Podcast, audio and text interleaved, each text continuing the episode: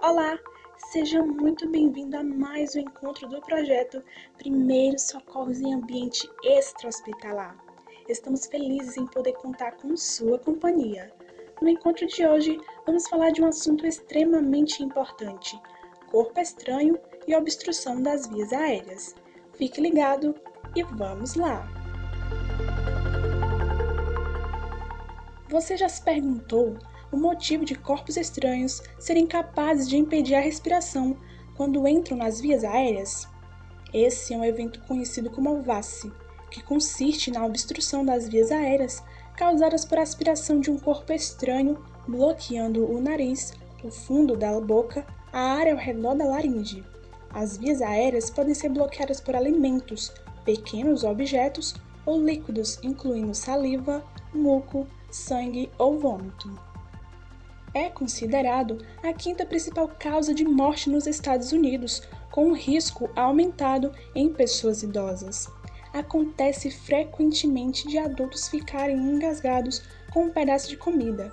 Os bebês ainda não têm um reflexo de deglutição bem desenvolvido e podem ficar engasgados se lhes forem dados alimentos pequenos. As crianças, em especial as menores, podem ficar igualmente com as vias respiratórias obstruídas com balas, brinquedos, moedas e outros objetos não comestíveis. Por isso, é tão importante conhecer os procedimentos, já que pode acontecer com qualquer pessoa. Antes de conhecer os procedimentos, você precisa saber que existe dois tipos de obstrução. obstrução leve, a vítima tem a capacidade de responder, tossir e respirar e obstrução severa. A vítima pode estar consciente ou inconsciente, não conseguir respirar ou apresenta ruídos quando respira ou tosse silenciosa. Suponhamos que você está em um restaurante e percebe que na mesa ao lado tem um senhor engasgado com algo e ele está com dificuldades para respirar. Qual seria a conduta correta para salvar a vida desse senhor? Primeiro, tenha calma. A vítima está numa situação delicada, então não deixe ela mais nervosa. Diga que está ali para ajudar. Segundo, identifique grau de obstrução. Caso seja uma obstrução leve, peça para que ela realize tosses vigorosas.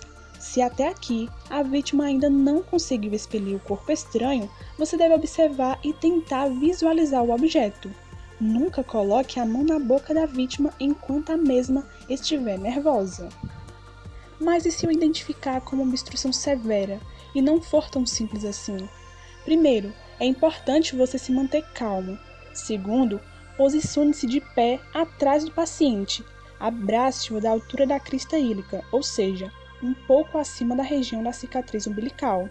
Posicionar uma mão com o punho fechado abaixo do apêndice tifoide 2 centímetros acima da cicatriz umbilical e a outra espalmada sobre a primeira. Feito todos esses passos corretamente, você estará pronto para realizar compressões rápidas e firmes para dentro e para cima em movimentos que lembrem um J. Essa manobra deve ser repetida até ter sucesso na desobstrução ou a vítima perder a consciência. Mas e se a pessoa perder a consciência? Primeiro, já com a vítima desacordada, é importante posicioná-la em decúbito dorsal, deitado, em uma superfície rígida. Em seguida, verifique o pulso. Caso você não sinta o pulso, realize RCP, manobra de ressurreição.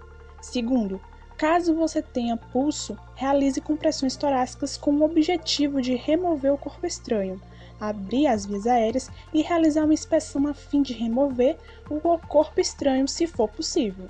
Caso o corpo estranho não possa ser realizado, é ideal a realização de uma insuflação. Se houver insucesso no momento da insuflação, você deve posicionar melhor a cabeça da vítima e reavaliar uma forma de remoção. Caso não consiga, mantenha compressões torácicas até a expulsão do corpo estranho ou a chegada da equipe especializada. Mas e se a vítima for obeso ou uma gestante e eu não consiga abraçá-la por completo para realizar tal manobra? Você terá que substituir a manobra de Emlich por compressões torácicas. Vimos que corpo estranho e obstrução das vias aéreas é algo que pode tirar muitas vidas se não houver pessoas cientes do que se deve fazer. E foi por esse motivo que resolvemos abordar esse tema tão importante para que todos possam ter acesso a essas informações. Ficamos felizes com a sua participação. Até o próximo. Tchau, tchau!